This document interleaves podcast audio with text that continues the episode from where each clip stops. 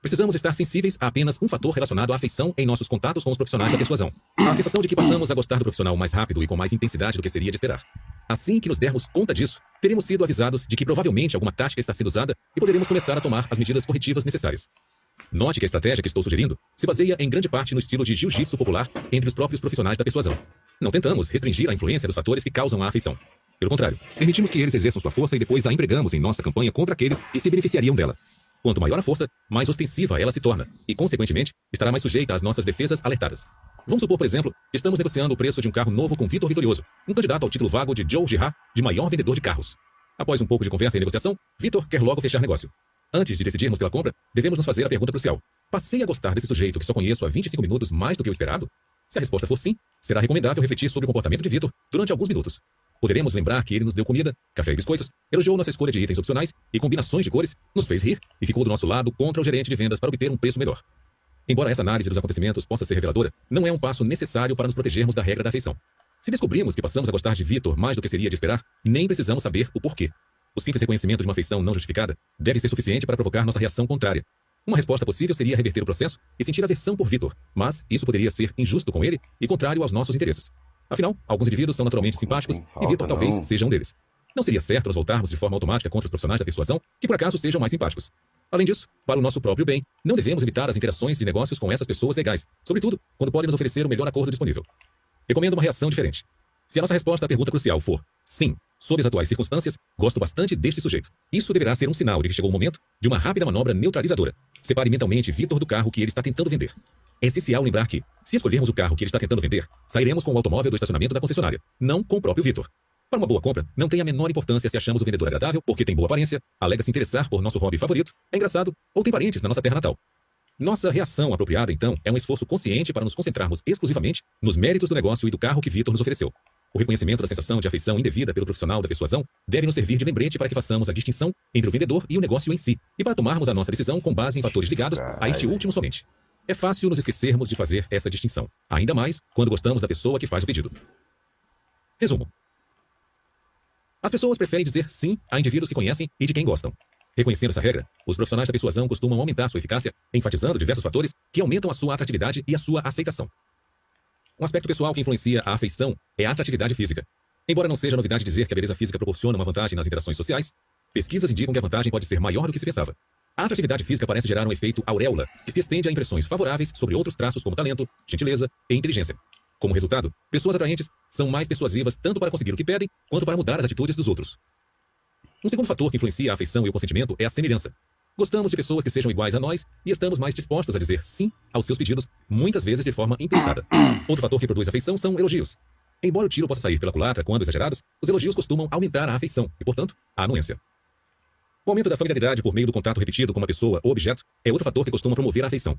Essa relação se verifica sobretudo quando o contato ocorre sob circunstâncias positivas, e não negativas. Uma circunstância positiva que funciona especialmente bem é a cooperação mútua e bem-sucedida. Um quinto fator ligado à afeição é a associação. Ao associarem a si mesmos ou seus produtos com coisas positivas, publicitários, políticos e vendedores estão tirando proveito desse fator. Outros indivíduos, torcedores de times esportivos, por exemplo, também parecem reconhecer o efeito das simples conexões e procuram se associar a eventos favoráveis e se distanciar dos desfavoráveis. Uma estratégia bastante eficaz para reduzir o efeito indesejado da afeição sobre as decisões de anuência exige uma sensibilidade especial à experiência de gostar de um solicitante mais do que se devia. Ao reconhecermos esse fato, devemos recuar da interação social, separar mentalmente o solicitante de sua oferta e tomar uma decisão de consentimento com base apenas nos méritos da oferta. Perguntas de estudo. Domínio do conteúdo. 1. Um, a que se refere a expressão efeito auréola? Como ele pode ajudar a explicar a relação entre a atratividade física de uma pessoa e sua atratividade em geral aos olhos dos outros? 2. Tendemos a gostar das pessoas que dizem que gostam de nós, ou seja, que nos elogiam. Também tendemos a gostar das pessoas que se dizem iguais a nós. Neste último caso, quais são os indícios de que costumamos dizer sim de forma automática para outras pessoas semelhantes? 3.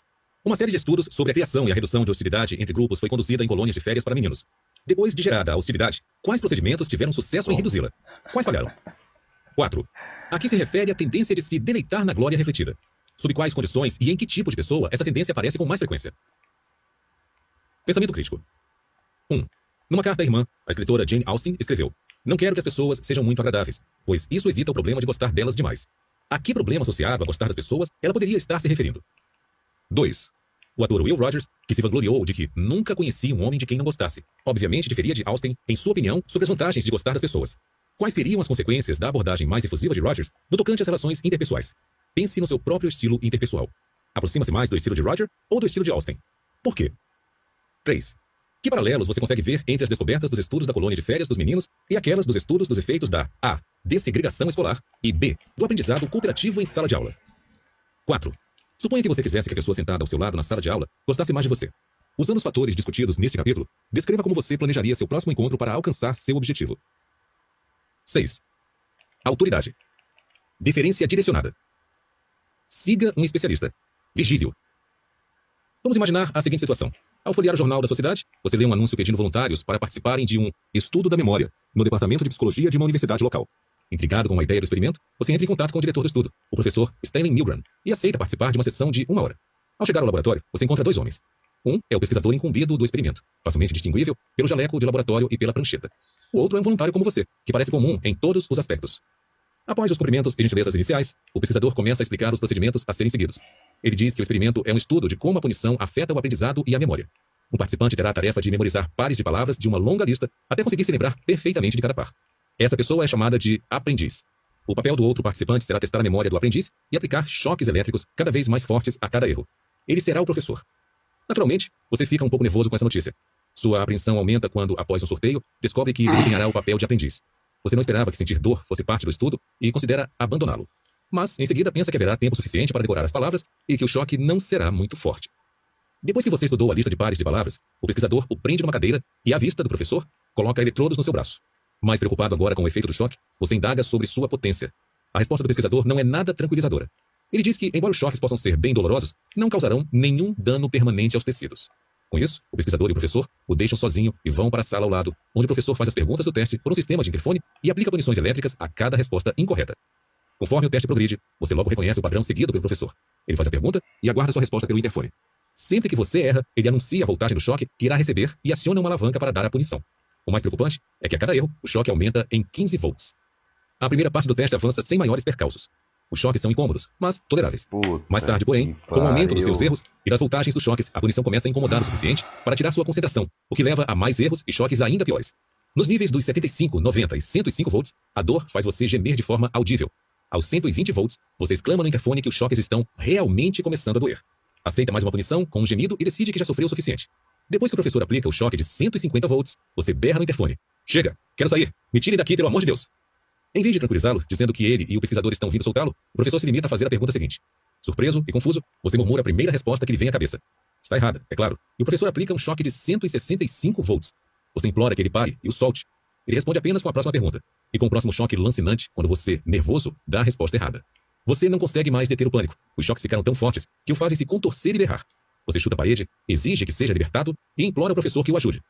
Entretanto, as perguntas do teste prosseguem como antes, e por conseguinte, os choques terríveis, dolorosos, 195, 210, 225, 240, 255, 270, 285 e 300 volts. Você percebe que não é mais capaz de responder corretamente as perguntas e grita ao professor que não responderá mais. Nada muda. O professor interpreta seu silêncio como uma resposta incorreta e manda outra descarga. O martírio continua até que, por fim, a força dos choques o deixa quase paralisado. Você não consegue mais gritar ou lutar. Só consegue sentir cada terrível descarga elétrica. Talvez, você pensa, essa total inatividade fará com que o professor pare. Não pode haver razão para continuar esse experimento. Mas ele prossegue implacavelmente fazendo as perguntas, anunciando os horrendos níveis dos choques, acima de 400 volts agora, e acionando a alavanca. Que tipo de homem é esse? Você se pergunta perplexo. Por que não me ajuda? Por que não para? O poder da pressão da autoridade. Seu bosta. Para a maioria de nós, o cenário anterior parece um pesadelo. Só que na maioria dos aspectos, trata-se de uma história real, Houve um experimento assim, ou melhor, uma série de experimentos assim, realizados por um professor de psicologia chamado Milgram, em que participantes no papel do professor estiveram dispostos a aplicar níveis contínuos, intensos e perigosos de choques num aprendiz que dava chutes, berrava e implorava que parassem. Apenas um aspecto importante do experimento não foi genuíno. Nenhum choque foi aplicado. O aprendiz em agonia, que implorava por misericórdia e para ser solto, não era uma cobaia real, mas um ator que fingia receber os choques. O propósito real do estudo de Milgram nada tinha a ver com os efeitos da punição sobre o aprendizado e a memória. Ele envolvia uma questão bem diferente. Quando uma pessoa recebe essa incumbência, até que ponto estará disposta a infligir sofrimento em uma outra totalmente inocente? A resposta é perturbadora. Sob circunstâncias semelhantes ao pesadelo recém-descrito, em geral o professor esteve disposto a infligir o máximo de dor possível. Em vez de cederem às súplicas da vítima, quase dois terços das cobaias do experimento de Milgram acionaram cada uma das 30 alavancas de choques até a última, 450 volts, quando o pesquisador encerrou o experimento. Ainda mais inquietante foi o fato de que nenhum dos 40 voluntários do estudo abandonou seu papel de professor quando a vítima começou a pedir que fosse solta, nem depois, quando esta passou a implorar, nem mais tarde, quando sua reação a cada choque havia se tornado, nas palavras de Milgram, um grito de agonia. Esses resultados surpreenderam todos os envolvidos no projeto, inclusive Milgram, Aliás, antes que o estudo começasse, ele pediu a grupos de colegas estudantes de pós-graduação e de psicologia da Universidade de Yale, onde o experimento foi realizado, que lessem uma cópia dos procedimentos experimentais e estimassem quantos voluntários avançariam até o último choque, de 450 volts. Invariavelmente, as respostas ficaram na faixa de 1% a 2%. Um outro grupo de 39 psiquiatras previu que apenas uma pessoa em mil estaria disposta a continuar até o final. Ninguém estava preparado para o padrão de comportamento que o experimento de fato produziu. Como podemos explicar esse padrão alarmante? Talvez, como alguns argumentaram, fosse porque os voluntários eram todos homens, conhecidos pelas tendências agressivas, ou porque não reconheceram o dano potencial que as voltagens elevadas poderiam causar, ou porque eram um grupo de bárbaros que aproveitaram a chance de infligir sofrimento. Existem bons indícios contra cada uma dessas possibilidades. Primeiro, um experimento posterior mostrou que o sexo dos voluntários não afetava sua disposição em aplicar os choques às vítimas. Professoras se mostraram tão dispostas a aplicá-los quanto os homens do estudo inicial de Milgram. Outro experimento investigou a explicação de que os voluntários não estavam sabendo do perigo físico potencial a que estavam sujeitas as vítimas, Nele, os aprendizes foram instruídos a anunciar que sofriam de um problema cardíaco e a declarar que seu coração estava sendo afetado pelo choque. Chega, me tire daqui. Eu avisei a você que tinha um problema cardíaco. Meu coração está começando a me incomodar. Eu me recuso a continuar. Quero sair. Mais uma vez, os resultados foram os mesmos. 65% dos voluntários cumpriram diligentemente seu dever até o choque máximo. Finalmente, a explicação de que os voluntários de Milgram eram um grupo de sádicos que não representavam os cidadãos comuns também se mostrou insatisfatória. As pessoas que responderam ao anúncio de jornal de Milgram para participar de seu experimento sobre memória formavam uma amostra representativa de idades, profissões e níveis educacionais dentro de nossa sociedade. Além disso, mais tarde, uma bateria de testes de personalidade mostrou que aquelas pessoas eram psicologicamente normais, sem nenhum traço de psicose.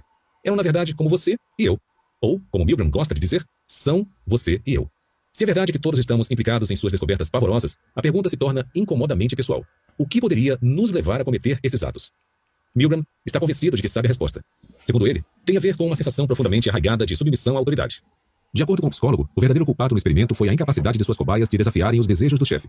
O pesquisador de jaleco que lhes encorajou e, quando necessário, ordenou que realizassem suas tarefas, apesar do dano emocional e físico que estavam causando. São fortes os indícios a favor da explicação de Milgram, baseada na obediência à autoridade. Sem as instruções do pesquisador para que continuassem, os voluntários teriam encerrado rapidamente o experimento. Eles odiaram o que estavam fazendo e sofreram com a dor da vítima. Imploraram ao pesquisador que os deixasse parar. Quando este recusou, prosseguiram. Mas, no processo, tremeram, transpiraram, se agitaram, balbuciaram protestos e apelaram pela libertação da vítima. Suas unhas se cravaram na própria carne. Eles morderam seus lábios até sangrarem. Seguraram a cabeça entre as mãos. Alguns tiveram acessos de riso nervoso. Um observador externo do experimento inicial de Milgram descreveu uma das cobaias. Observei um homem de negócios maduro e equilibrado entrar no laboratório sorridente e confiante. Após 20 minutos, estava em frangalhos, tremendo e gaguejando, rapidamente se aproximando do ponto do colapso nervoso. O tempo todo puxava o lóbulo da orelha e torcia as mãos. A certa altura, bateu com um punho na testa e murmurou: Meu Deus, vamos parar. No entanto, continuou respondendo a cada palavra do pesquisador e o obedeceu até o fim. Além dessas observações, Milgram forneceu indícios ainda mais convincentes da interpretação da obediência à autoridade para a conduta de seus voluntários. No experimento posterior, por exemplo, fez com que pesquisador e vítima trocassem de papéis, de modo que o pesquisador pedia ao professor que parasse de dar choques na vítima, enquanto a vítima insistia corajosamente que o professor continuasse. O resultado não poderia ter sido mais claro. 100% dos voluntários se recusaram a aplicar qualquer choque adicional quando apenas a vítima pedia, o mesmo se constatou em outra versão do experimento, em que o pesquisador e o colega voluntário trocaram de papel, o pesquisador ficando preso à cadeira e o colega voluntário ordenando que o professor continuasse, sob protestos do pesquisador. De novo, nenhum voluntário tocou em outra alavanca de choque. O grau extremo em que os voluntários nos estudos de Milgram obedeceram às ordens da autoridade foi documentado em mais uma variação dos experimentos básicos. Nesse caso, o professor se viu diante de dois pesquisadores que deram ordens contraditórias. Um deles ordenou que o professor interrompesse os choques quando a vítima gritou para ser solta, enquanto o outro insistiu que o experimento deveria prosseguir. Aquelas instruções conflitantes produziram o que pode ter sido o único toque de humor do projeto. Numa perplexidade tragicômica, e olhando de um pesquisador para o outro, os voluntários suplicavam à dupla que chegasse a um consenso. Espera aí, qual das ordens está valendo? Um diz para eu parar, o outro para prosseguir. O que eu faço? Quando os pesquisadores continuavam discordando, as cobaias tentavam desesperadamente descobrir quem mandava de fato. Falhando na rota da obediência à autoridade, cada voluntário enfim seguia o bom senso e encerrava os choques. Como nas outras variações do experimento, tal resultado dificilmente seria esperado se as motivações dos voluntários envolvessem alguma forma de sadismo ou agressividade neurótica. Milgram acredita que indícios de um fenômeno assombroso emergem repetidamente dos dados acumulados. A disposição extrema dos adultos de irem às últimas consequências, sob o comando de uma autoridade, constitui a descoberta principal do estudo. Essa descoberta tem implicações preocupantes para aqueles que temem a capacidade de outra forma de autoridade, o governo, de extrair níveis assustadores de obediência dos cidadãos comuns. Além disso, a descoberta nos informa sobre as pressões da autoridade em controlar nossa conduta. Após testemunhar as cobaias de Milgram se contorcendo, suando e sofrendo em sua tarefa, alguém poderia duvidar do poder que os mantinha ali? Para os que permanecem céticos, a história de Brian Wilson pode ser instrutiva. Em 1 de setembro de 1987, para protestar contra a remessa de equipamento militar americano à Nicarágua, Wilson e dois outros homens se deitaram sobre a via férrea na saída da estação de armas navais em Concord, Califórnia. Os manifestantes estavam certos de que seu protesto deteria o trem programado para aquele dia, já que haviam notificado a Marinha e as autoridades ferroviárias de sua intenção três dias antes. Mas a tripulação civil, que recebera as ordens de não parar, nem sequer reduziu a velocidade do trem, embora pudesse ver os manifestantes a menos de 200 metros. Dois homens conseguiram se safar no último minuto, mas Wilson não foi rápido o suficiente e teve as duas pernas amputadas acima do joelho. Como os médicos da Marinha no local se recusaram a tratar dele ou a permitir que sua ambulância o conduzisse ao hospital, os espectadores, incluindo a esposa e o filho de Wilson, tentaram estancar o fluxo de sangue durante 45 minutos até a chegada de uma ambulância particular. Surpreendentemente, Wilson, que serviu quatro anos no Vietnã, não culpa a tripulação do trem nem os médicos da Marinha por seu infortúnio. Em vez disso, ele culpa o sistema, que restringiu as ações deles por meio da pressão para obedecer. Eles estavam apenas fazendo o que eu fiz no Vietnã. Estavam cumprindo ordens que fazem parte de uma política insana. Eles são os bodes expiatórios. Embora a tripulação do trem concordasse com a avaliação de Wilson de que eram vítimas, não compartilharam sua magnanimidade. No que talvez seja o aspecto mais notável do incidente, a equipe moveu um processo contra ele, exigindo reparações pela humilhação, pela angústia mental e pela tensão física que sofreram quando ele impediu que cumprissem suas ordens sem que precisassem amputar suas pernas. Os fascínios e os perigos da obediência cega. Sempre que nos defrontamos com um motivador potente da ação humana, é natural esperar que existam boas razões para essa motivação. No caso da obediência à autoridade, uma análise ainda que breve da organização social humana oferece justificativas abundantes. Um sistema de autoridade complexo e amplamente aceito confere uma imensa vantagem à sociedade. Ele permite o desenvolvimento de estruturas sofisticadas para a produção de recursos, comércio, defesa, expansão e controle social que, de outra forma, seriam impossíveis. Na extremidade oposta, a alternativa é a anarquia, o Estado sem grandes efeitos benéficos sobre os grupos culturais que o filósofo social Thomas Hobbes garante que tornaria a vida solitária, pobre, desagradável, brutal e breve.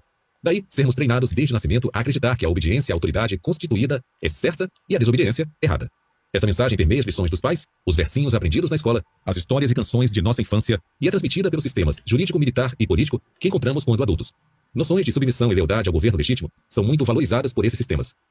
O ensino religioso também oferece sua contribuição. O primeiro livro da Bíblia, por exemplo, descreve como a desobediência à autoridade suprema fez com que Adão, Eva e o resto da humanidade perdessem o paraíso. Se essa metáfora específica se mostrar sutil demais, um pouco mais adiante no Antigo Testamento podemos ler, no que talvez seja a representação bíblica mais próxima do experimento de Milgram, o relato reverente da disposição de Abraão de sacrificar o próprio filho porque Deus, sem nenhuma explicação, ordenou que assim